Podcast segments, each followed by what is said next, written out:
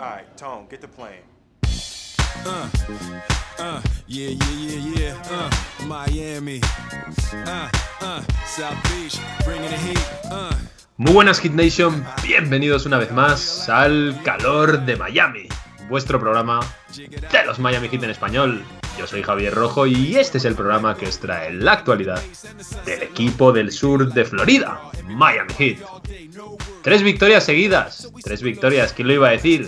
Pues vosotros, quién si no, porque en la encuesta que pusimos en Twitter, la mayoría considerabais que íbamos a ganar los tres, así que enhorabuena, enhorabuena porque yo ya no sabía qué pensar.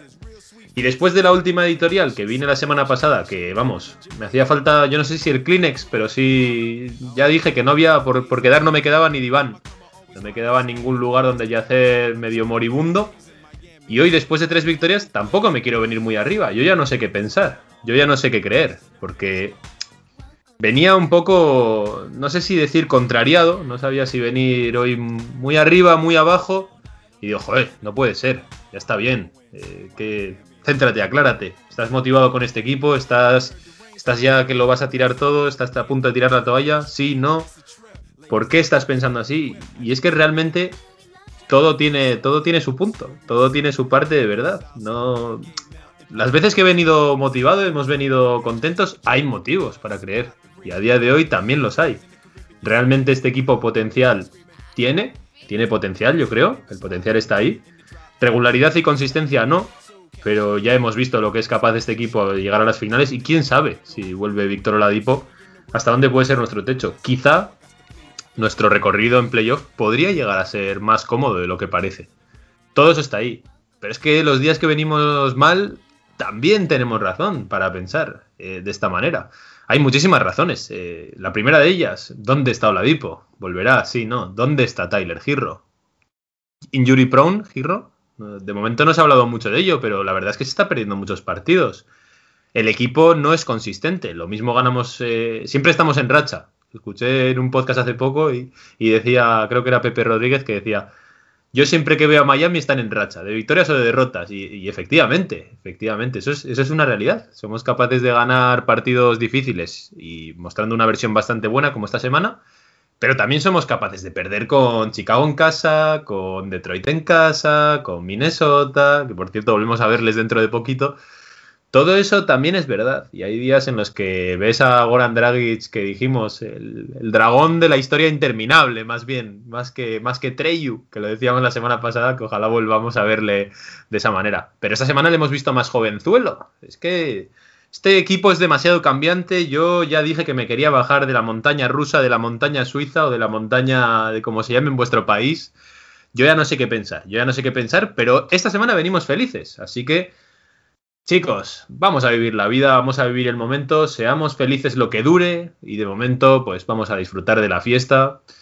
Así que como la fiesta viene conmigo y la fiesta que te va a dar esta, te saludo, mi bro, como siempre, ¿qué tal David? ¿Cómo estás? Muy buenas, Javi. Pues muy bien, muy contento. Diferente, ¿no? Con una actitud un poco más positiva, viendo las cosas de, otra manera, ¿no? A la, semana pasada, con estas tres victorias y con, y con ilusión, ¿no? Para enfrentarnos a lo que nos queda estos siete partidos, estos siete pecados capitales, ¿no? Que es la peli que te traigo hoy, que es, que es esa justo, ¿no? Seven. Que, en cada partido ya va a ser un, pecado capital que vamos a, vamos a intentar evitar. En algunos se puede caer, porque los pecados son, están ahí, pero no podemos caer en todos, ni muchísimo menos. O sea que bueno, esa es la peli que te traigo, Javi, ¿qué te parece? Me parece muy bien, pero espero que no estemos tan perdidos como Brad Pitt en aquella película, porque si no... ¿Qué hay en la caja? ¿Qué habrá en la caja? ¿Tú qué crees que hay en la caja? Venga. No, la caja nuestra, ¿eh? no en la película, en nuestra caja. Hay nodales ahí. Yo creo que está la cabeza de Precious, por lo menos. Yo creo que esa está por ahí. Ojalá, ojalá se encuentre la cabeza en algún sitio, sí. si no está, la de Casey Pala tiene muchas papeletas también. Bueno, pues eh, la verdad, para, para cualquiera que piense, pero esto es, no hay por dónde coger a esta gente el calor de Miami. La semana pasada me dieron ganas de llorar de no ver ningún partido más. Esta vez vienen felices. Pues lo primero que hay que decirle a esa persona que esté pensando eso es, tienes toda la razón. Yo no volvería a escuchar más este programa. Estos del calor de Miami están locos, están locos y ya está. Yo no quiero, me bajo yo también del calor de Miami, porque todo lo que me dice la semana siguiente cambia. Esto es, esto es el tarot. Por, llevarnos la contraria. Esto, eso, cualquiera que nos oiga va a decir, esto es el chiringuito, ¿no? Que una semana es todo del color de rosa y otro es el desastre eh, del siglo. Sí, es que yo, yo ya no sé qué pensar. Yo ya no sé qué pensar. Pero lo que sí que te tengo que decir, David, eh, dos cositas rápidas. La primera de ellas, que nos estrenamos en Twitch, hay que recordarlo. ¿Eh? Bueno, reestreno en Twitch, porque estrenarnos ya nos habíamos estrenado, pero esta vez ya un poquito más con, el set ya puesto. ¿no? Efectos ya oficiales, ¿no? Un poquito más todo preparado, todo funcionando bien. Sí, se puede decir que nos estrenamos. Eso es como cuando compras, ¿no? tienes un piso nuevo o algo y, bueno, viene tu primer coleguita, ¿no? Ahí lo ves un poco, pero haces una, especie de estreno oficial, ¿no? Un día. Claro, o vienen tus padres y ven la casa, pero no, no, hasta que no haces el fiestón del siglo, no, no, no lo estás estrenando. Eso es, pues sí, pues pues seguimos ampliando. Esta semana vamos a tener previa contra Boston Celtics, como jugamos dos partidos, jugamos el primero en una hora europea estupenda para los europeos a las 7 de la tarde, para nuestros amigos de Latinoamérica casi para desayunar, para comer, ¿no? Un poco me recuerda a nosotros con los partidos de fútbol profesional con, con los chinos. Somos los chinos de los americanos, la verdad. Total. Para que lo vean los europeos. Eso bueno, así pueden aprovechar y ver el partido con un aperitivo, no está mal, es un buen plan. Con un donut, ahí desayunando, un cafecito. Con lo que quiera. Eso es. Bueno.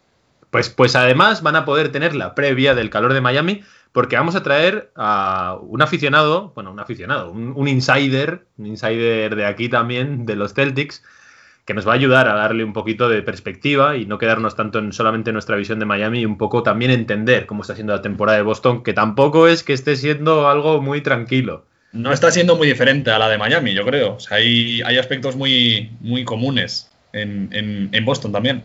Sí, y a ver qué nos, qué nos cuenta nuestro amigo Lucas Santos, que es quien va a venir el sábado. Vamos a hacerlo seguramente a las 10 de la noche en España, y a las 4 en Estados Unidos. Eso es más o menos lo que tenemos previsto. Lo acabaremos anunciando en Twitter.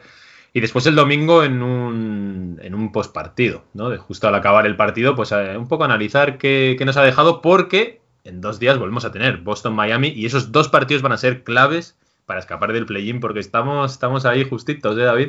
Con el agua al cuello, o sea, es que no puede estar más apretado esto. Eso es, eso es.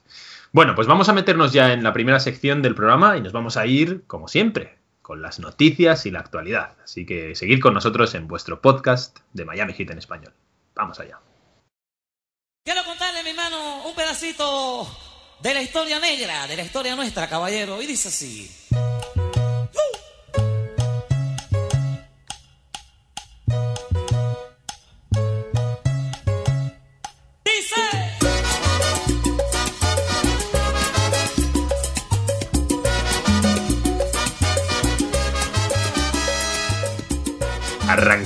Ya el programa y lo hacemos trayendo la actualidad, las noticias, el juguito, David.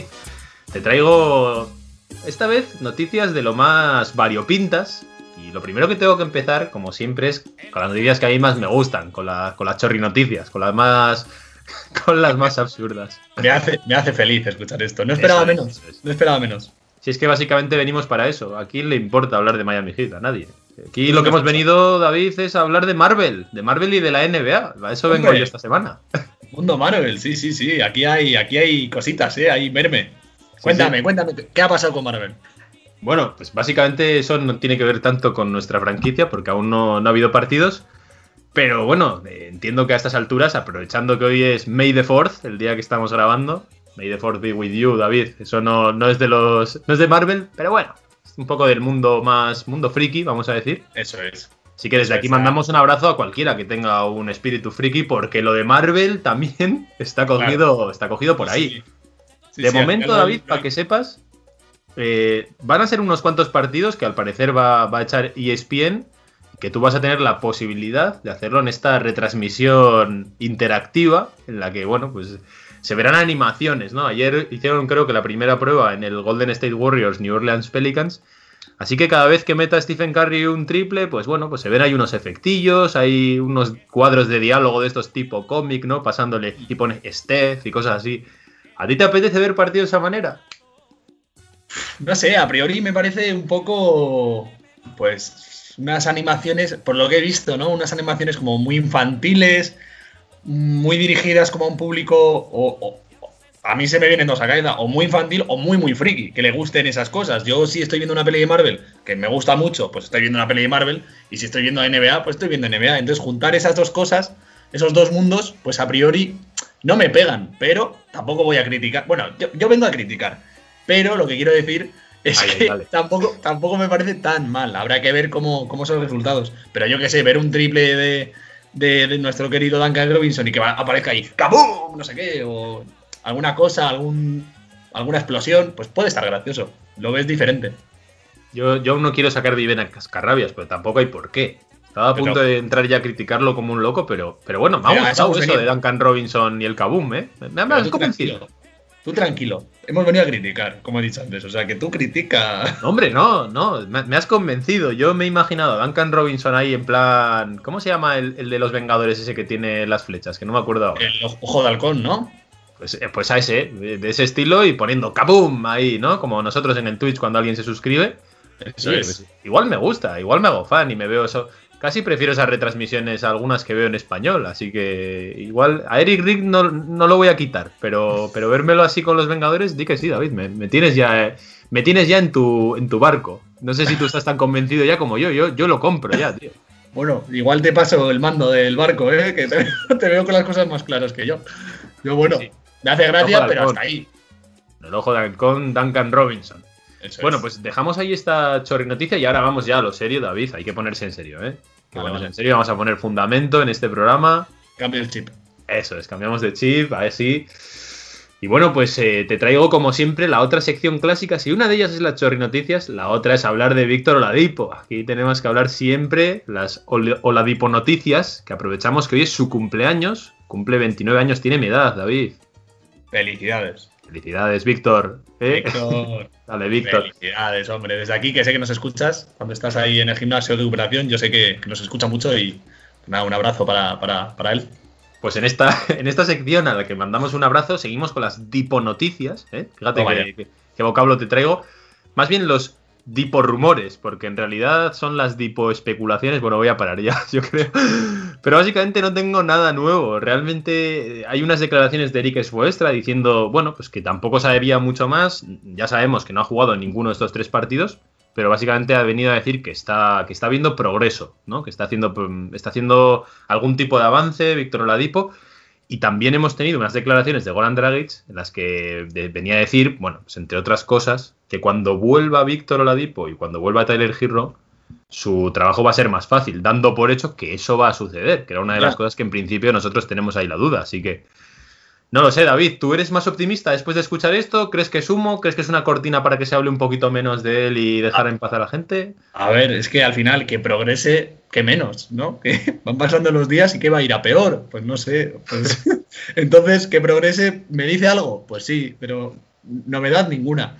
Yo lo que ya estoy pensando es que entre todos eh, hagamos un crowdfunding o algo y contratemos a un detective privado para que nos averigüe algo, porque es que esto es, esto es, de broma. cada semana es que no hay novedad.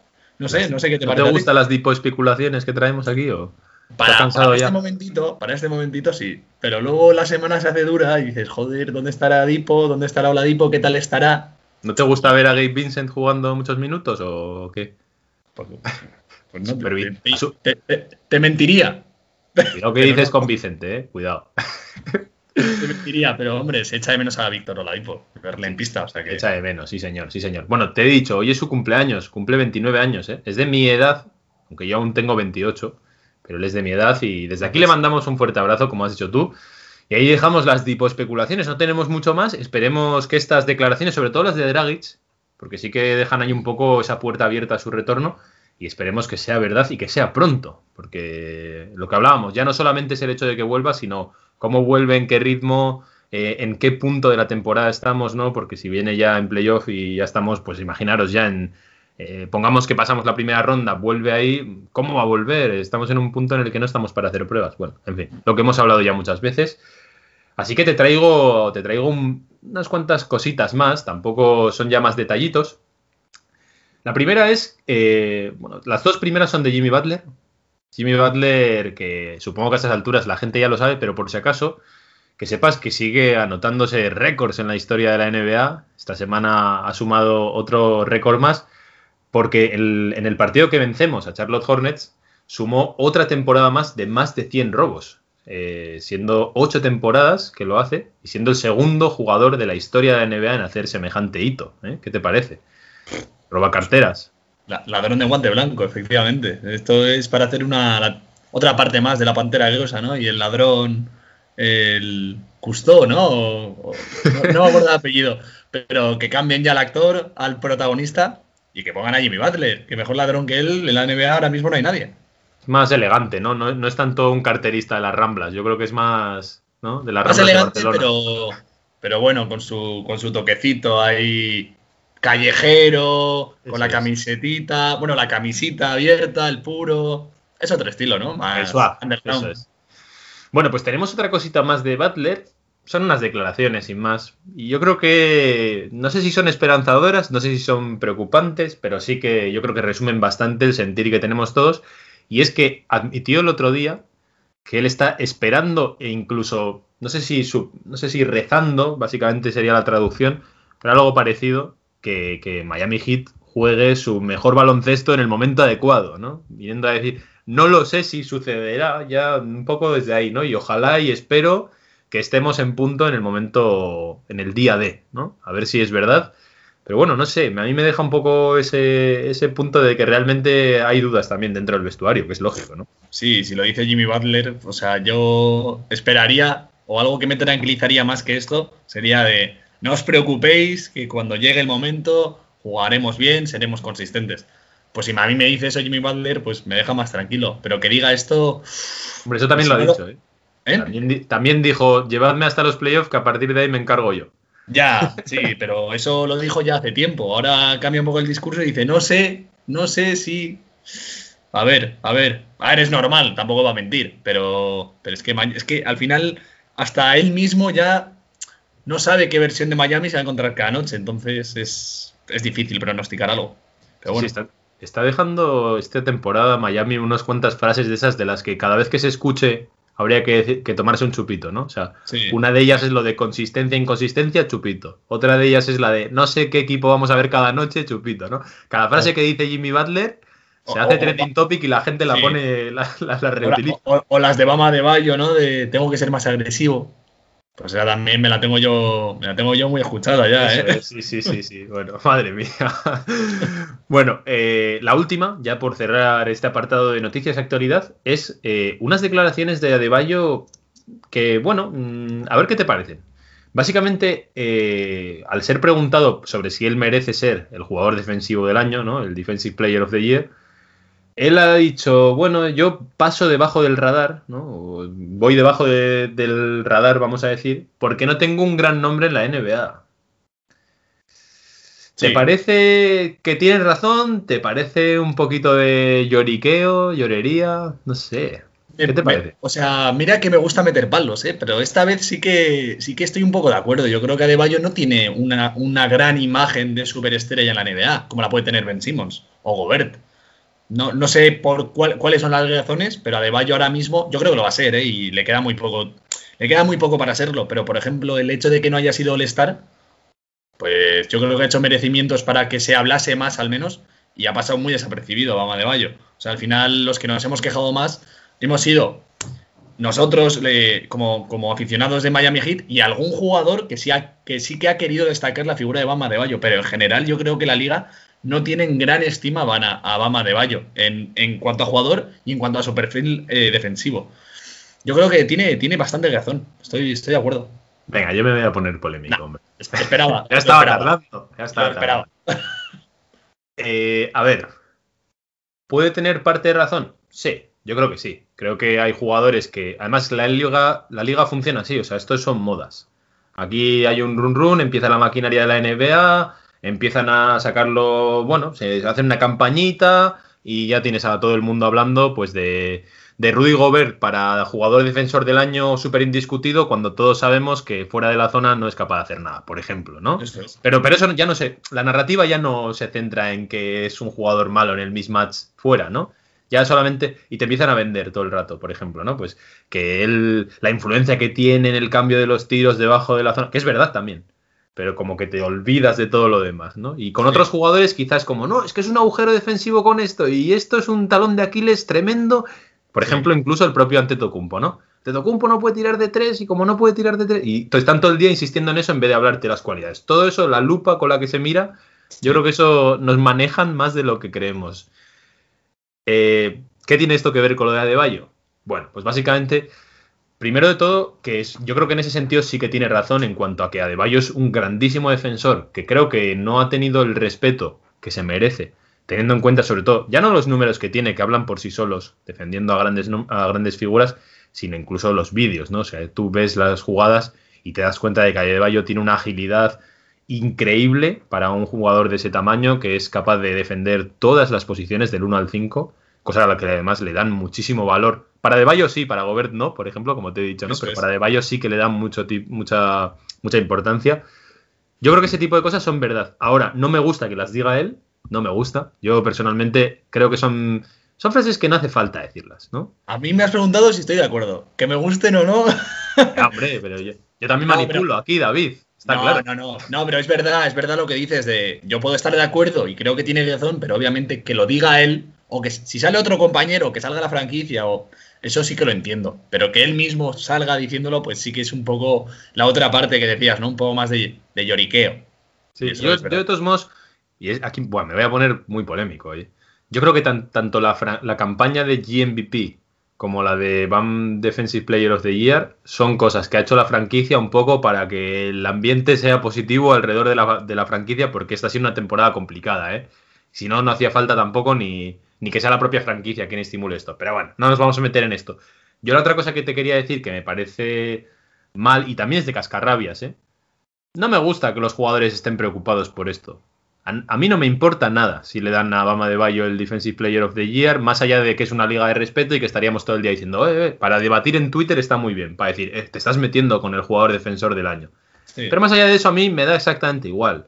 No me importa nada que Bama de Bayo sea el Defensive Player of the Year, ni que Jimmy Butler sea el MVP, ni que Jimmy. Bueno, el MVP sí que me importa más. Pero Tampoco me importa que no sean All Stars, todo el mundo sabe quiénes son estos jugadores. A mí realmente ese tipo de distinciones, como digo que no creo en ellas, ni creo en cómo se dan, ni creo en cómo se adjudican, ni nada, me dan exactamente igual. Pero bueno, es verdad que es ponerme un poco cascarrabia, sé que no es lo que hace la gente, a la gente le gustan este tipo de narrativas, a mí nada, nada. Entonces, pero bueno, no tiene culpa de ello el propio, el pobre Vana de Bayo, que además joder, yo si jugase en la NBA, vamos, me haría una ilusión increíble ser nombrado el mejor defensor del mundo, ¿no?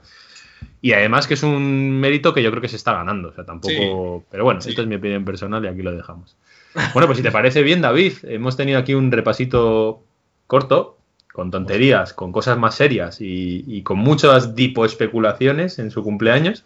Así que nos vamos, nos vamos ya a analizar la semana del pleno de victorias para irnos, para escaparnos, bye bye del play-in, vámonos hacia el playoff. Vamos allá.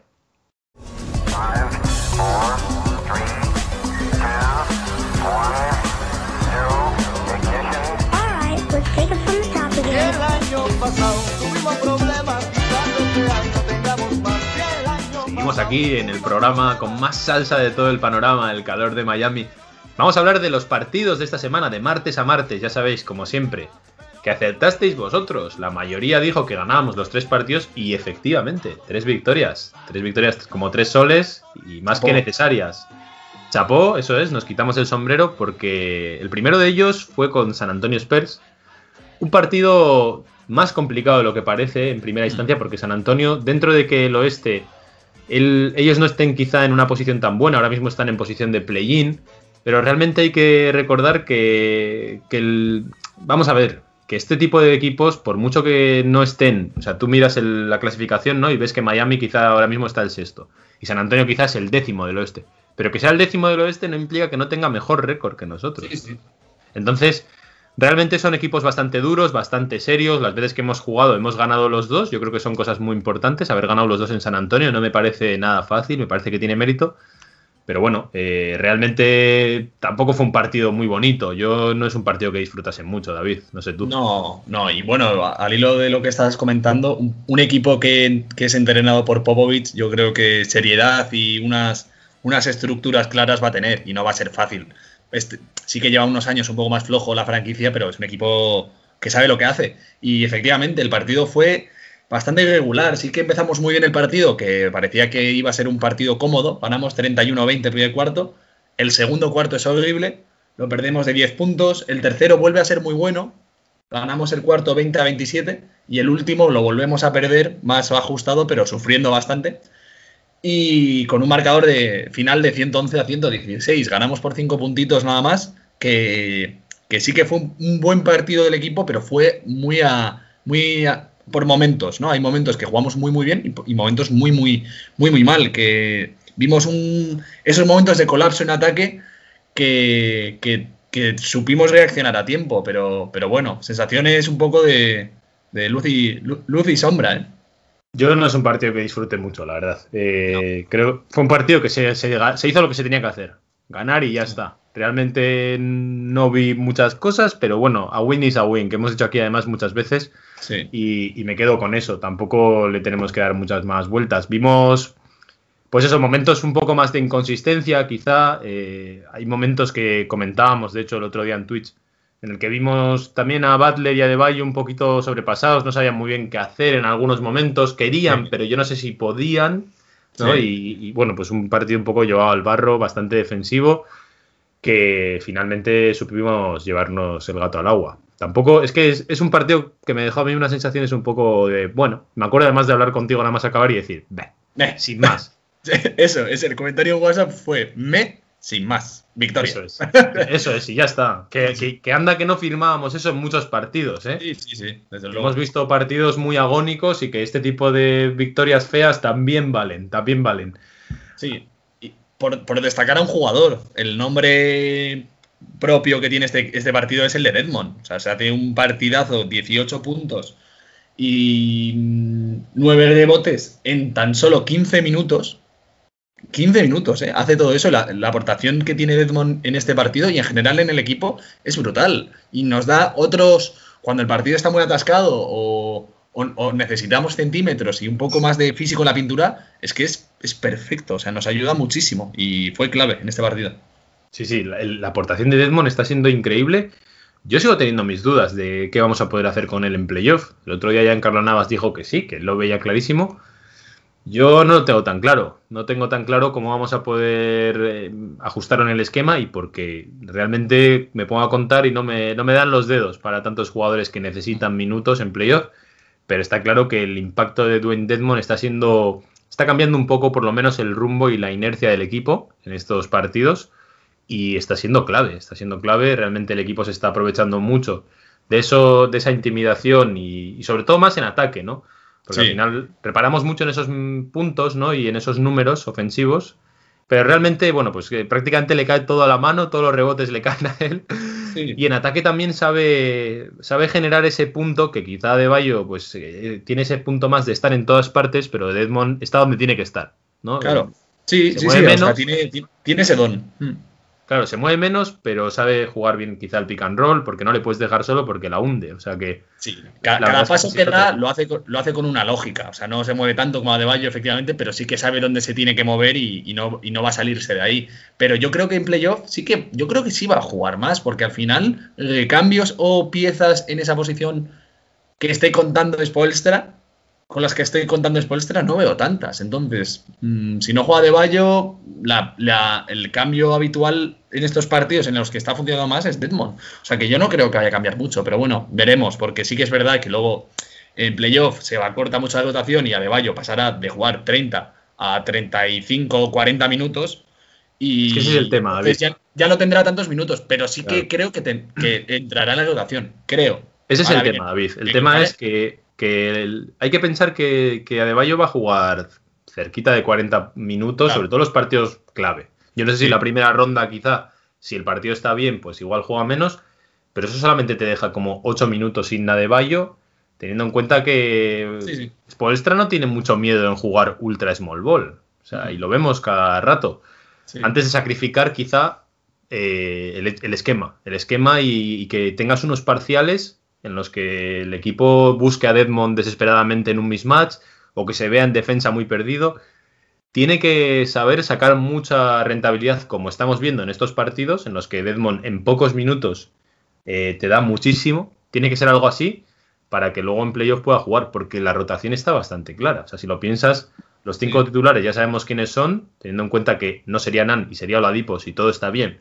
Y si no, pues podemos pensar que puede llegar a ser Nan, o tiene sentido que sea Nan. Luego tenemos a Dragic y a Giro, que sí o sí van a jugar, y a Iguodala. Ahí ya te van ocho jugadores. Sí. Solo con esos te van ocho jugadores. Si está Oladipo y metes a Nan, tienes nueve jugadores ya. Entonces, no hay minutos para todos. Yo sigo pensando que con Nan también va a ser difícil. Pero bueno, veremos. Eso nos lo dejamos para, para, el, para el buzón que ahora se llama El calor responde, David. Eso es, me gusta, me gusta. Vamos, el calor siempre está ahí. Siempre, siempre va a responder a, a las cuestiones. O sea que eso es, eso lo dejamos es. ahí. Bueno, pues dejamos ahí también, aprovechando eso, el partido con San Antonio Spurs. Y nos vamos a jugar con Cleveland Cavaliers. El primer partido que jugábamos en Ohio. Todos los demás partidos habíamos jugado en casa. Y el principio del partido, David, el principio del partido, hay los fantasmas, ¿eh? Hay los fantasmas. Dio miedo, efectivamente, los fantasmas. ¿eh? Uf, Teníamos, yo- yo no sé tú, teníamos el, el culito prieto, ¿eh? Yo al principio, yo al principio del partido, mira que te digo Yo- cómo estaba yo, de hecho, para que lo sepas. Yo estaba absolutamente destrozado físicamente, pensad que eran las 2 de la madrugada en España, que además tenemos toque de queda aquí donde vivo yo desde las 10 de la noche, no es como antes, que igual bueno, pues te vas a cenar con los amigos y de repente te das cuenta de que es la una y dices, bueno, me, me espero un poco que empiece ahora el partido de Miami, me pongo otro haciendo tiempo. No, no, no. Desde las 10 de la noche, si quieres verte el partido a las 2, estás ahí haciendo tiempo, hay que aguantar. Sí, Y dije, y ya se me hicieron las 2, no sé cómo, y dije, bueno, me veo un poco al principio y me duermo y mañana me lo veo bien. Y fue empezar el partido. Despertar. Es que- pero Café. vamos, o sea, me desvelaron, como una mala pesadilla de esas que dices, yo Sí, ya no sí. puedo dormir, tengo miedo. Sí, sí, me acuerdo que es de las pocas veces que lo vimos los dos, porque no lo hablamos y, y comentaste no. algo y dije, si yo también lo estoy viendo y ya no me voy a dormir, porque vamos, esto, esto es una peor que una pesadilla. Sí, la verdad que es que el inicio de partido fue horrible. Yo ya le vi a, a Osman que parecía Malik Monk en sus, en sus buenos partidos y dije, ya está, ya, ya tenemos aquí otra vez la historia de todos los días. Pero, pero bueno, se quedó ahí. No fue más que un susto, entre comillas, porque Cleveland Cavaliers también nos ayudó mucho a salir de esa pesadilla. Hombre, sin Ellos, duda. ellos mismos nos, nos metieron el miedo y nos la quitaron. Sí, sí, desde aquí mandamos un abrazo muy fuerte también a la gente de, de- de los Cavs, a la gente de Ohio, no solo por tener que aguantar este equipo tan, tan malo todos los años, sino porque son nuestros mejores amigos de la temporada. Les hemos barrido, igual que a los Knicks, y, bueno, pues nos, están salvando. Yo lo dije también en Twitter, dije, o sea, ¿por qué no podemos jugar siempre con los Cavaliers? Porque por muy mal que lo hagas tú, ellos siempre te van a dar otra oportunidad, dos, tres, todas las que necesites, para reengancharte al partido. Lo que a mí me sorprendió en este partido fue que normalmente es el principio lo que hacemos muy mal y después, o sea, el, perdón, es el principio lo que hacemos muy bien y después la liamos y todo el trabajo que han hecho los titulares lo perdemos. Y en este partido fue completamente lo contrario. El principio del partido es muy malo, el primer cuarto es horrible, horrible, que al final maquillamos, nos ponemos Sí. 29-36, pero hubo ratos que íbamos 11 abajo, creo recordar que íbamos 20-31. O sea, yo ya estaba diciendo, no me lo creo. no puede ser. sí, sí. Y, y después ya el segundo cuarto, lo contrario. O sea, el- no sé cómo decir. Esto es, esto es una cosa de locos. 38-24 para Miami el segundo cuarto. Y bueno, buenas sensaciones de los menos habituales. Te- yo creo que aquí hay que aquí hay que sacar a nuestro amigo, ¿no? Que lo detengan. Struz is Pero venga, loose. Struz Struz. is loose, total, vaya partidazo, sí, sí. O sea, al final, eh, un- uno de los, de los causantes del cambio fue, fue Struz, porque incluso al final del primer cuarto, que nos íbamos a ir de 8, de 9, al final coge un rebote y mete contra tablero una canasta que, pues, que son dos puntitos, pero ya no te vas de 9, sino que te vas de 7 o algo así, y ya se ve, se ve el segundo cuarto diferente. Y es que el partido de Struz en- durante todo el partido fue brutal. O sea, metió 17 puntos, 4 rebotes, 2 asistencias y 2 huevos. Más 22. Y su intensidad Tremendo. fue brutal, estaba en todas. Tre- Tremendo, tremendo. Estuvo tremendo. Además, fíjate, realmente en, en triples es un 3, 3 de 9, ¿eh? tampoco es una locura. No. Pero lo que le imprime al equipo es la confianza que necesita. Y de hecho fue Iguodala el que dijo en unas declaraciones que vino a decir, eh, como que había visto pocos, pocos jugadores como Struz que siempre que entran al campo el primer tiro lo anotan. Eso dijo Iguodala. De hecho fue decir eso y, y en el siguiente partido falló el primero. Cafándolo, nuestro hijo Claro. del dólar. Pero, pero sí, precisamente. eh, precisamente lo que transmite Struz, y yo creo que por eso le gusta tanto a la gente, es esa confianza. Él sale y así como ves a muchos jugadores quizá que dices, pero ¿qué están haciendo? Les falta actitud, intensidad. Cosas además que yo creo que sobre todo los... El público hispano, iba a decir, no sé, lo valoramos mucho, eso de los huevos, los cojones, ¿no? Que decimos Sí. nosotros. Nada, de pecho cosas- frío. De Claro, eso, no ser un pecho frío, efectivamente. Yo creo que eso Struz, por ejemplo, siempre te lo da, siempre te lo da. Es un jugador que no tiene miedo, sobre todo, ¿no? Da igual contra quien juegue, pensad que es un jugador, un two-way contract ahí saliendo en un, en un momento complicado del partido, contra jugadores que cobran una millonada.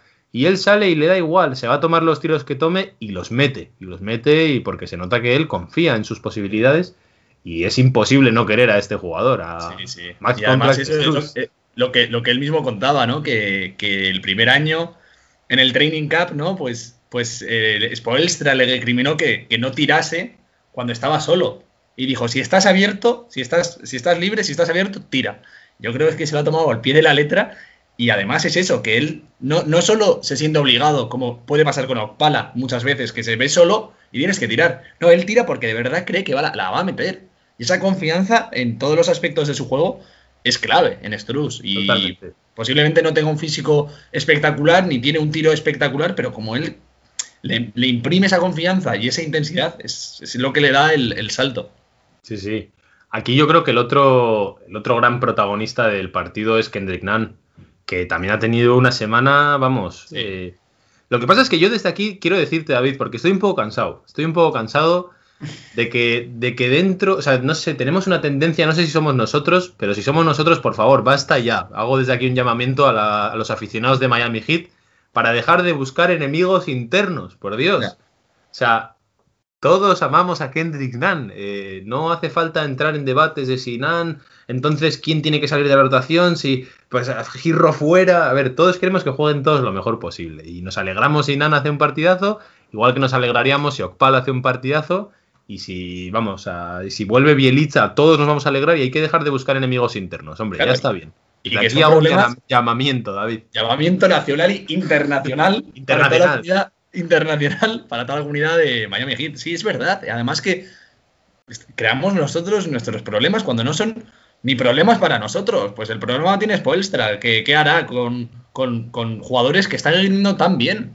Pues bueno, pues si decide darle minutos o no, pues él es el que tiene que decir. Nosotros lo único que tenemos que hacer es disfrutar de las buenas actuaciones de Kendrick Nunn y, y- y, pues mientras se lo esté- siga mereciendo, pues aplaudirle y que siga así. Si es que, Sí, sí. no- ¿dónde está el debate, Javi? No lo entiendo. Que yo estoy cansado de discutir de que parece que no te gusta Nan o que parece que no te alegras cuando hace un buen partido porque también te gusta Girro y parece que sí. ya está bien, hombre, por Son del mismo equipo. Ojalá jueguen todos al máximo y ese sea el problema que tengamos. Que- Eso es. De hecho, que de hecho, gracias a Nan tenemos este debate, que es que Eso Nan es. está rindiendo a un nivel y por desgracia Girro está rindiendo a un nivel tan flojo que tenemos este debate de quién debería jugar, pero eso es bueno, eso es positivo y eso no hay que generar aquí eh, guerras ni nada. Y el, el partido que hace Nan es muy, muy importante, está siendo una temporada muy buena de Kendrick Nan en el aspecto ofensivo. Yo, bueno, eh, creo que tengo mis, mis dudas, como digo siempre, en el tema de luego cómo podría ser a la hora de llegar a playoff, pero la verdad es que a Kendrick, o sea, solamente hay que aplaudirle, hay que decir muy bien, desde su rol también, porque si aplaudimos a Struz, y, yo lo dije, ¿no? Me, me parece increíble que Struz es un jugador que pasa de jugar minutos importantes con el partido complicado a no jugar nada, a volver a salir y que siempre tengas esa mentalidad de hacer clic tan rápido, pues con Kendrick Nunn igual. Ha habido muchos momentos de la temporada que ha estado completamente fuera. De hecho, sigue sobrevolando el fantasma de que si vuelve Oladipo, ¿qué pasará con él? Y él Siempre. sigue y sigue y sigue, constante. Yo creo que eso es algo que hay que aplaudir y que de hecho nos está librando de muchos partidos complicados como este, Sí. en el que su anotación es fundamental. Máximo anotador del partido con 22 puntos y, y un 9 de 14 en tiros, 4 de 6 en triples. Es, es, de los pocos jugadores que tenemos que de verdad ve fácil el anotar. O sea, nos cuesta, es casi un parto cada canasta que metemos. Y Kendrick Nunn, y bueno, puede ser eh, Struz también, y demás jugadores en momentos, pero sí que es verdad que Kendrick Nunn sabe encontrar su tirito de media distancia. Cuando se juega un triple, normalmente lo, lo mete. Y es de los pocos que de verdad se sienten cómodos y, y, y, encuentran fácil la canasta. Y es que eso ahora mismo para Miami es, pero vital, vital, que haya jugadores que anoten. Porque sí, es el, el, el, gran problema que tenemos. Totalmente. Mira, en este, de hecho, en este partido, por acabar ya con la gente positiva, Duncan Robinson hace 20 puntos también, 7, 7 de 10 en tiros, 6 de 9 en triples, que también parece tremendo. El, el principio del partido de Trevor Ariza también es una locura, es una locura. O sea, dentro de lo que, dentro de lo mal que estábamos, empezó muy bien el partido. O sea, fue el único que estaba anotando y que estaba viendo aro. Y por último, fíjate, Ariza, por ejemplo, tiene mucha influencia en los puntos. Llegó a meter 18 puntos, pero en el más menos fue un más uno con él. Y aquí tenemos estas paradojas de, de los partidos que tenemos a Iguodala, que sin hacer tanto ruido es un más 19, ¿no? O sea, es un jugador que realmente en este partido encontró, encontró su forma, ¿no? De, de, de contribuir. Y quizá no fue tanto el partido de gente como Deadmond, ¿no? O sea, hay sí. partidos en los que nos va a aportar mucho y otros que quizá, pues no tanto, por, sobre todo porque es un jugador, aunque no nos lo parezca, mucho más situacional. Ahora mismo, teniendo en cuenta cómo está el roster, es un jugador que en algunos momentos va a tener un impacto muy importante, puede cambiar el rumbo de un partido, pero también va a haber otros, pues bueno, pues que no sea tan necesario. Hombre, Yo, tampoco, es, tampoco, es, tampoco es lo que se le pide a Deadmond. O sea, todo lo que aporte, bienvenido sea. Claro. Yo, fíjate, eh, de este partido hay una cosa que no, no sé, que yo creo que ahí también nos volvieron un poco los fantasmas, y es con Adebayo, una cosa que hemos hablado toda la temporada. Su más menos es el mejor del equipo, es un más 23, pero realmente solo hace 13 puntos. Yo creo que es un partido en el que es, ya después el, el, tercer y el cuarto cuarto son plácidos, ¿no? Ya después de la remontada ya, bueno, pues el partido es bastante tranquilo. Pero cuando el partido está complicado, ya empezaba otra vez a ver el run run ese de tiene que ser más agresivo, tiene que sí. conseguir llegar al aro, tiene que echarse el, el equipo a la espalda. Y eso en este partido no lo vimos otra vez. Lo que sí que vimos de Adebayo en este partido, y es una también de, de sus grandes fortalezas, por alabar un poco a Bama Adebayo, hoy no sé por qué estoy alabando y defendiendo a Adebayo, no sé, no sé qué me pasa. No, dale, dale. Claro que sí. sí que, sí que eh, su visión de juego es brutal y en este partido hace 10, asistencias, que es que, eh, y suele ser no habitual, pero sí que suele estar siempre... 6 asistencias, ¿eh? Ya, ya vengo yo a machacar. Son 10 no, vale, vale, perdón, era el siguiente. Eh, eh, confusión, pero que digo que sigue siendo por detrás de, de, que hace siete asistencias, hace seis asistencias, perdón. Y, pero que es que también esa faceta suya de crear, porque al final gran parte de, del ataque pasa por él, sea en puntos, en este partido no fue demasiado, pero siempre está asistiendo, siempre tiene buenas lecciones. Pero he de decir que es verdad que esa, esa agresividad que, que hemos hablado tantas y tantas veces, en este partido pues no la vimos. Y, Dos y tiros libres, David. Dos tiros libres solo. ¿Dos ya. tiros libres? Sí, sí. Quiero decir, el, el porcentaje de cuánto, o sea, cuántas veces vaya Bam a De Bayo a la línea de tiros libres te dice lo agresivo o no que ha sido él en pista, porque sí, sí. es un jugador que ya vemos, si él encara de cara, es imparable prácticamente. Mm. Y solo lo puedes parar normalmente en falta. Es verdad que hace 13 tiros de campo, tampoco es no está mal, no está mal. De hecho, hace más tiros de campo que Jimmy Butler. No es un gran partido tampoco Jimmy Butler. Buen, buenas pero, noticias.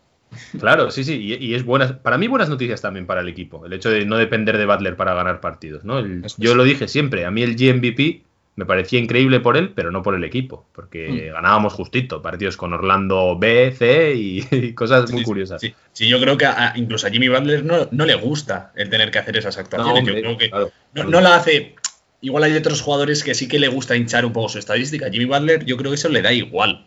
Lo, le da igual es ganar y ganar de igual eso, y eso tiene un límite, porque además llegará un punto en el que diga, a ver, ¿qué es esto? ¿Esto qué claro. es? Eh, ¿Yo con los Pistons o yo en un equipo serio y contender que eso tengo es. que sacar siempre el equipo adelante, ¿no?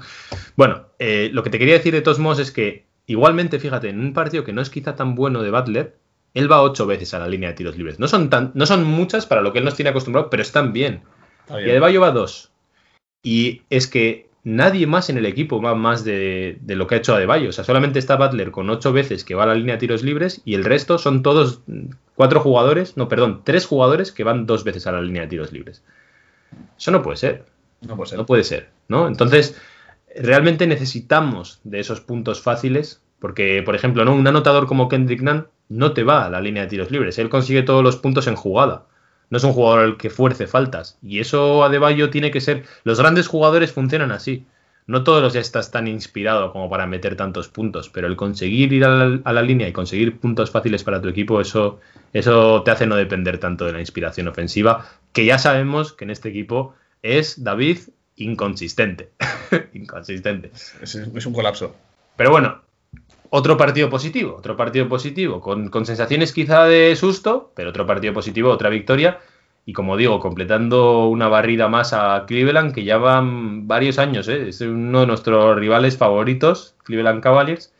Y finalmente jugamos un partido de fantasmas, de fantasmas que nos queríamos quitar con Charlotte Hornets, un, part un partido difícil en back-to-back, -back, ellos también en back-to-back, -back, pero nosotros con desplazamiento, habíamos jugado en Ohio y nos fuimos a Carolina del Norte, y un partido con unos Hornets que, a diferencia de Cleveland, nos habían ganado toda la temporada, junto sí. con el fantasma de, de, nuestro ya famosísimo Malik Monk, que siempre está ahí, está presente no, yo, en, nuestro, en nuestro subconsciente, por lo menos. ¿no? Yo ya... tenía miedo ya de este partido y decir, cada bola. O sea, yo ya no miraba el partido, yo veía a Malik Monk moverse y digo, a ver qué hace, a ver qué hace, a ver cómo le defienden, no puede ser, no, va a tirar. Y ya cuando, cuando ya falla la primera, yo ya ahí dije, uff, bueno. Porque si ya, ya mete la primera, ya yo creo que todo el mundo empieza ya a volver a crear esos fantasmas y a, a decir, no puede ser, lo va a volver a hacer. Y no, yo ahí me bueno, viene un poco. La, la paniquería ya estaba abierta desde el sábado, porque el sábado es cuando confirman que va a jugar él y va a jugar Malik, eh, la Melo Ball, perdón. Sí. Y ya desde entonces la gente estaba, nos va a hacer lo que nos va a hacer Monk, nos, nos va a hacer Monk. Y dijimos, a ver, vamos a ver. Si, si es que este hombre no nos puede hacer tres partidos iguales, ya fue una locura que nos hiciese ese segundo partido, que es algo pues eh, que debería darles vergüenza a los jugadores, la verdad, las cosas como son. Debería dar vergüenza que un jugador te vuelva a avergonzar de esa manera en tu, en tu propio campo. Y era la primera vez también que jugábamos en Carolina del Norte, si no recuerdo mal, creo que las otras veces habíamos jugado en casa. Y no, jugamos una vez allí que nos dieron también un auténtico palizón, perdón. O sea, que nos dieron un repaso, sí, sí. Uno había sido en casa y el otro fue allí. Y en este caso, eh, bueno, pues vimos un, un, partido muy serio del equipo, un partido muy serio. A, mí es el que más me ha gustado de los tres que hemos comentado. Este es el partido más serio, más consistente y que, y que más, completo, más completo. Más completo, eso es. Y que, y que, dejan buenas sensaciones del equipo en general y no pinceladas, ¿no? O destellos. Es un, un, buen partido que ganamos sin demasiada historia. Sí que es verdad que, pues, a ver, Charlotte pues, no es un mal equipo, ni muchísimo menos. Y tiene sus armas, pero, pero fue el mejor partido de la, de la semana. Totalmente. Lo ganamos por 10 puntos, que podían haber sido muchísimos más, porque al final del, del, del último cuarto del partido sí que ahí nos relajamos mucho, pero vamos, o sea, desde Hombre, el, es que, es que el último cuarto dominando. El último cuarto es un parcial de menos 10, cuando ya Miami no se juega nada, pero en realidad habíamos ido todo el partido con una ventaja muy amplia y, y una victoria muy necesaria no solo por los fantasmas, sino a nivel de clasificación también, porque ya establecemos una diferencia bastante considerable con Charlotte Hornets, que básicamente es uno de los, uno de los equipos que ha sido muy peleón este año y que está, va a estar dentro del play-in, casi seguro. Ahora mismo tenemos con ellos ya tres partidos y medio de distancia, lo que yo creo que ya quedando siete es prácticamente punto set y partido. Eso ya creo que ya Charlotte Hornets ya no tenemos que pensar en si nos interesa que gane o que pierda, porque creo que ya está lejos. Y también una, un, un, partido importante porque de esa manera también adelantábamos a Boston Celtics, por fin aprovechábamos el pinchazo y al final no dejaba de ser un rival directo, tanto, tanto el hecho de la derrota de Boston como ganar a tu propio rival directo, que era Charlotte Hornets. En un partido muy serio de todo el equipo, otro partido increíble de Kendrick Nunn, otra vez eh, protagonista. Esta vez sí, Adebayo, eh, a, pesar de que no, a pesar de que no va tanto a la línea, vuelve a ir solamente para tirar tres veces, tres veces. Sí. Pero bueno, se toma sus 13 tiros con lo que digo es que al final si no vas a la línea de tiros libres dependes de estar inspirado en ataque lo estuvo entonces tampoco tenemos mucho que decir pudo aportar sus 20 puntos y sacar la ventaja que tiene que sacar con los interiores que tiene Charlotte y, y este es el partido que decía antes de las 10 asistencias que es que es Eso. o sea el ataque gran parte del ataque pasó por él y, y, hizo jugar al equipo a lo que a lo que tiene que jugar Miami no que, que sacando espacios, eh, penetrando cuando tenía que penetrar, y es verdad que estaba acertado con desde, desde su tirito de media distancia. O sea que fue. De todos modos, para que, para que la gente no se venga tan arriba, voy a volver a darte otro, otro dato básico. 11 de 38 en triples, ¿eh? En Ya. este partido. O sea, ni por esas, ni por esas. Es increíble, o sea, lo de esta temporada no fue un, obviamente ya solo con decirte ese dato, ya sabes que no fue un gran partido de Duncan Robinson, no estuvo tan inspirado como suele estar, y eso tampoco me parece mal, porque que consigas ganar de esta manera a un rival tan duro como Charlotte, pues bueno, no, es malo, no es malo, la pena es que es una tendencia de toda temporada, eso es lo malo, que no es que sea un mal día. Y después, eh, sobre todo para mí, aparte de Nan, que obviamente eh, se ha hecho una semana brutal, el otro jugador que ilusiona este partido es Atreyu, ¿eh? Bilbo Bolsón, Goran Dragic. Digo, ¿a qué- ¿quién? Andreyu. Sí, sí, nuestro, nuestro viejecito que, que a veces sigue pegando coletazos. Sí, sí, Dragic para mí no tiene un buen partido en este contra Charlotte, ni muchísimo menos, pero tiene un partido diferente en el que se le ve con más energía, eh, algo más acertado, se le ve sacando ventaja en alguna, en alguna penetración y se le ve pidiendo la bola más, se le ve mucho más activo. Al final eso, eh, mete 18 puntos, es verdad, eh, y dos asistencias, pero sí que tiene un 1 de 6 en triples, que es esa parte un poco en la Sí, que, en la que no el triple sigue roto, como todo el Sí. equipo. De hecho, el propio Struz, que vuelve a salir y vuelve a tener sus cosas, en el triple también hace lo mismo, hace un 1 de 6. Pero realmente, eh, Dragic, no sé, te da una. Voy a, voy a ponerme en plan como los cocineros refinados, no sé. Te, hace, te trae una reminiscencia, ¿no? Algo así, de lo que, Sí. de lo que era el Dragic del año pasado, con esas Eso es. penetraciones, esos, esos coletazos del dragón que, que pusiste, ¿no? Que dije, Claro. mañana hace el becario, la... el postpartido, efectivamente. Los coletazos que nos da el dragón y que nos puede servir para tener algo de fe en que Dragic vuelva por lo menos a tener esos chispazos y esos minutos Eso. de calidad. De hecho, él mismo en las declaraciones, como he dicho antes en las noticias, viene a decir algo así como, empiezo a notar que las piernas están ahí, ¿no? Y, y a notarme físicamente mejor, como hace tiempo que no me notaba. Y ahí es cuando decía eso, ¿no? De que cuando vuelvan Tyler y cuando vuelva Oladipo, seguro que su trabajo es aún más fácil. Eso nos abre la puerta al optimismo. ¿Tú confías en, en Bolsón, Bolsón Dragic? Yo siempre he confiado, siempre he confiado. O sea, no, nunca lo- le di por muerto, pero sí que es verdad que le, está costando. Y, yo tampoco tengo claro que haya vuelto definitivamente, porque eh, hemos visto buenos partidos a lo largo de la temporada, no muchos, es verdad que dos, tres me vienen a la mente, pero tampoco que creo que porque haya tenido dos buenos partidos vaya a ser la tónica ya de aquí a, final de, de temporada. No lo sé, yo sí que, yo siempre tengo esperanza en Dragic porque creo que en cualquier momento, en cualquier partido, te puedes romper el partido y vamos, confío en él al 100%, pero, pero bueno, que, que- con, con lo que quiero decir es que no, es, no, no sé qué esperar de él. O sea, yo sigo contando con él, pero no lo sé. Pero no, no le nadie, David. Ni de él ni de nadie. En este equipo, Claro, eh, la semana que viene vengo yo que vengo reventado. no, no lo descartemos. Claro, hoy perdemos con Dallas y con un par de equipos más. Nos vamos al play-in, nos toca no sé quién eh, y nos toca. Washington. Bueno, primero nos tocaría Charlotte. Pero pongamos que nos sale un partido medio rana y aunque lo pasemos, acumulamos partidos y yo ya vengo que ya me tienes que aguantar, David. O sea que entonces, es por ti, a mí me da igual. Yo lo único que digo es que ni, ni, ar- ni tan arriba ni tan abajo ya nunca. Eso Never es. too high, never too low, ¿no? Ahora con precaución, siempre, siendo prudentes de, ojo, que est- no estamos tan bien o no estamos tan mal. Yo ya quiero llegar a la, a la- vamos, yo lo, lo único que quiero ya son los playoffs, a mí todos estos partidos, quiero ver si este equipo tiene lo que tenía el año pasado y ya no estar haciendo previsiones a futuro, quiero ya ver si eso es real. Pero bueno, por, por dar una última curiosidad de este partido, para aquellos que tenían en sus pensamientos, en sus oraciones, o en sus maldiciones, o en su vudú, o vete a saber en qué, a Malik Monk, al final en ese último cuarto en el que sacamos a toda, vamos, a toda la tropa, nos dio para recordar aquellas pesadillas, ¿eh? Se pone Malik Monk en un momento, mete 10 puntitos, nos meten un parcial de esos que te vas aún diciendo, ¿pero esto qué es? Que lo, que lo- que lo disfrute. Vamos, a mí me da igual que cuando el partido está hecho, que se meta todos los puntos que quiera, me da igual. Eso es, O sea, eso yo ya dejé de ver a Malik Monk eh, en el tercer cuarto. Dije, Como dijimos, que, que disfrute de la, que coja la L ¿eh? y que disfrute del play-in. Eso, es lo que tenemos que desearle a Malik Monk, Que, Con ese ángulo directo puedes hacer muchas cosas. y yo, yo por si acaso mantendría su foto en el corcho, ¿eh? yo, yo no la quitaría. Por si algún día se nos, se nos olvida dónde venimos, yo la mantengo, la suya, la de Garrison Matthews y la de todos No quitamos ninguna, eso te iba a decir. Ni la de Malik Monk ni la de nadie. O sea, eso, la de Brandon Goodwin. otro. Es que yo no quitaba a nadie. Y, y todavía creo que hay espacio para más gente. O sea, que vamos a estar, vamos a estar calladitos. Eso y es. esperemos que no se siga ampliando esa, esa pared. Bueno, pues aquí llegamos a esta semana de tres victorias, cero derrotas. Ojalá la semana que viene vengamos así de crecidos, de contentos, de enérgicos y de ilusionados con este equipo. Que bueno, la ilusión va por barrios, ¿eh? va por barrios, va por rachas, va por jugadores. Y por esos jugadores te voy a preguntar, porque nos vamos como siempre al jugador bueno y al jugador mm, malo de la semana, jugador caliente y jugador frío. Vamos a analizar las temperaturas. Acompáñame, David.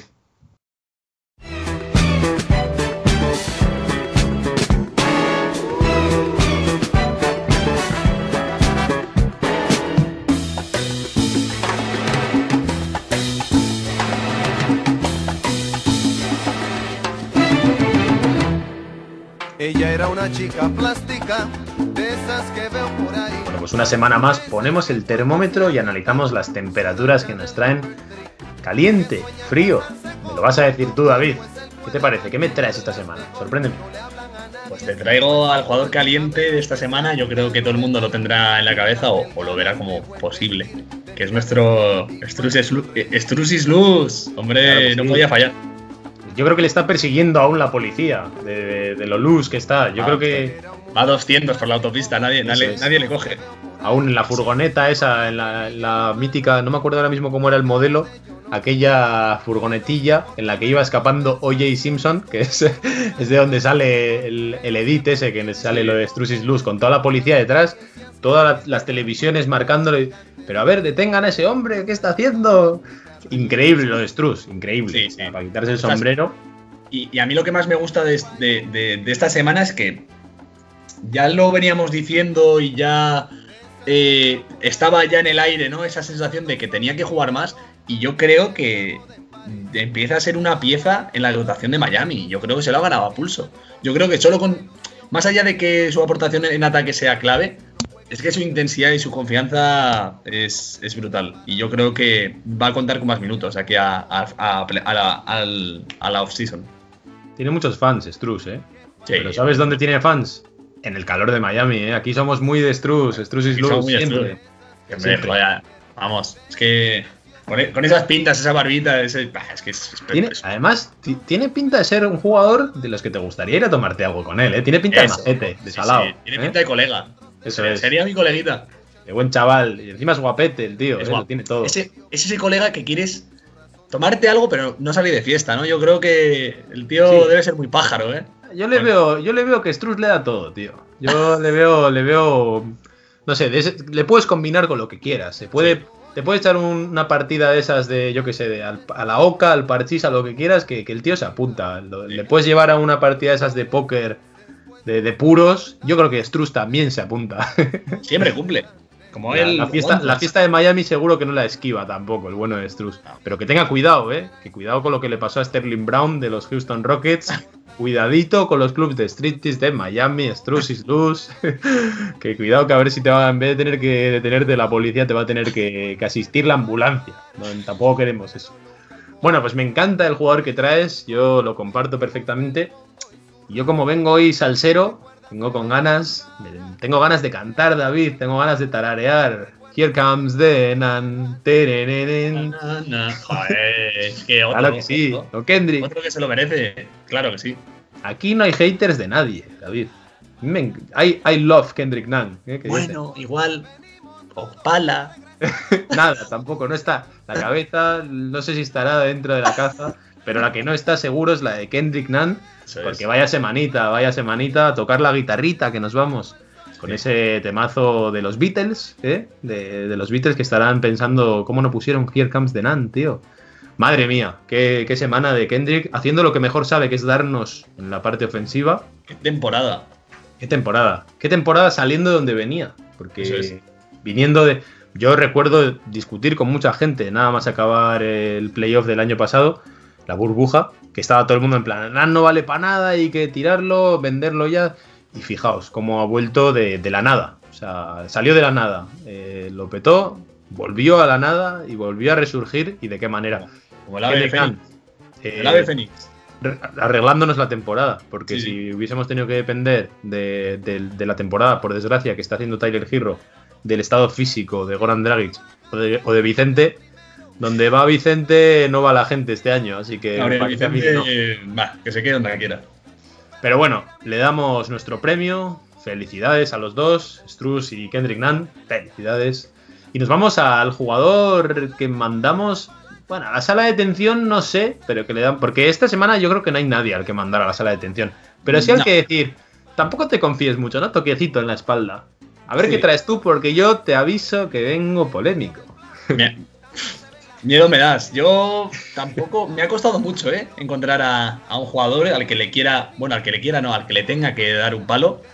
Y, y mira, yo creo que es casi. No sé si es la tercera vez consecutiva o en muy poco tiempo, pero se lo voy a volver a dar a Iggy Pop. Porque. Que te ha hecho, te debe dinero. Y, y- No, no, no, Wodólar, ¿eh? Nada te debe dinero. No es nada personal, pero sí que creo que pues el equipo, o los que o se lo podría dar a Chihuahua, o a Okpala, o a Bielicha, pues sí, se podría dar, pero no me parece, no me parece. Yo que se lo quiero dar a gente que he visto jugar. Entonces se lo voy, se lo doy a Iggy, aunque no ha tenido malos partidos como tal. Sí que el de el de mm, eh, contra San Antonio sí que estuvo desaparecidísimo. O sea, pero puntos, un intento de, o sea, un tiro fallido que, o sea, es que no aportó absolutamente nada al equipo. Así que yo creo que este es el peor partido de la semana, el peor jugador en toda la semana en este que fue en este partido. Pero sí que el resto de los partidos no ha estado mal, pero tampoco ha estado bien. Entonces, pues bueno, se lo, se lo doy. Tranqui- tranquilamente se lo doy. Pobre, ver, pobre, pobre André, tío. Yo, yo le quiero mucho. pobre al que se lo des tú ahora. Sí, po- pobrecillo. Yo, yo vengo muy polémico, tío. Yo te voy a sorprender. Bueno, estoy poniéndolo tan mal que igual ya no te sorprendo. Yo me he tomado la li- licencia esta semana de hacerlo porque creo que nunca se va a poder hacer. Así que lo voy a hacer esta semana y le voy a dar mi pequeño toquecito a Jimmy Butler. A Jimmy bueno, Butler. Pero no por nada, sino porque, porque Jimmy Butler no ha tenido una gran semana. Realmente no ha sido una buena semana de Jimmy Butler. No pasa nada. A mí no se me caen los anillos por decirlo. Espero que a nadie se le caigan los anillos por decirlo. Tampoco es un palo para él. Por suerte el equipo ha lucido bien. Él ha hecho lo que sabe, defender, en ataque, aparecer en los momentos clave. Pero obviamente, bueno, pues eh, me ha recordado quizá esta semana, porque la gente yo creo que no tiene tanto recuerdo, a muchos momentos de la serie con Boston el año pasado. Sí que es verdad que aparecía siempre en el clutch ahí, pum, a romper el partido, pero sí que se mantenía más plano. ¿no? Esta temporada nos ha acostumbrado a la excelencia todo el partido. Y yo no sé, lo comentábamos de hecho con Giancarlo Navas, se le ve cansado. Yo lo comparto. Bueno, pues si se le ve cansado, quizá hay momentos en los que hay que primar su descanso y el equipo está encontrando otras formas. Que no pasa nada, ¿eh? yo insisto, no le estoy dando un palo, ¿eh? simplemente estoy permitiéndome la licencia de traerle en una semana en la que creo que todo el mundo ha rendido bien y si hay alguien que ha rendido un poquito más bajo de lo que nos tiene acostumbrados es Jimmy.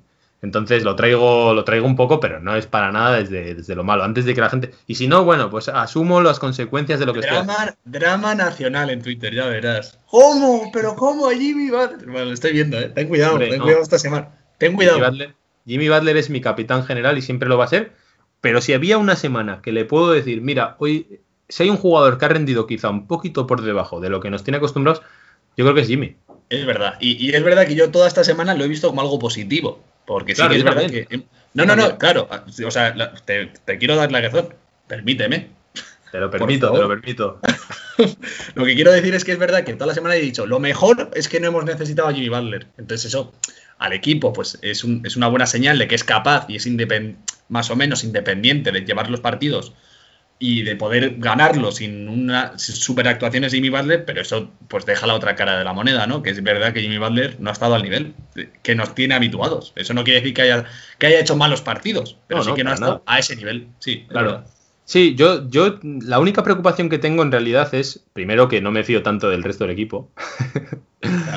y segundo, que si realmente no está rindiendo a ese nivel porque está cansado, porque ya no le da, ni física ni mentalmente, es una cosa que me parece súper normal teniendo en cuenta la burbuja que tuvo y la temporada que está teniendo, te- llevando el equipo a sus espaldas. Bueno, pues yo soy partidario de dosificarlo, a pesar de que nos cueste un poquito más en algunos partidos, porque además esa presencia defensiva nos la va a dar otro jugador. Y bueno, entiendo, entiendo que obviamente ya solo la amenaza de que esté Butler, pero nos merece la pena gastar su físico para llegar y morir en la orilla luego en playoff. No lo sé, no me quiero poner catastrofista, pero sí me da miedo, sí me da miedo ese punto de que estemos agotándole las pilas ahora, cuando ya estamos en las puertas de, de lo importante de la temporada, que son los playoffs. Así que bueno, eh, si había una semana, como digo, que se podía hacer, era esta. Así que ¿eh? eso es, me he permitido la licencia. ¿eh? Jimmy, yo te quiero con locura, como todo el mundo. Cambiaste mi vida, cambiaste mi, mi, mi manera de ver la NBA. Pero esta semana te lo llevas, tío, te lo llevas, te llevas el toquecito, no te creas tampoco el más listo de la clase, que lo eres, pero yo como profe no te puedo dejar que te lo creas, ¿no? Ese es el tema. Así que, bueno, pues cerramos aquí lo, que han sido los premios y, y, los pequeños toques de atención para que no se relaje nadie, porque ahora mismo las noticias son muy buenas, pero, pero nos las conocemos todos, ¿eh? Nos las conocemos todos. Así que, bueno, vamos a cerrar ya este programa, porque traeremos el calor responde y tendremos una segunda parte. Así que vamos ya a culminar, David, a culminar este, este programa para que se pueda escuchar pues, de manera un poquito más ágil. Vamos allá, acompáñame. Miami me lo confirmó. Gente de zona. Puerto Rico me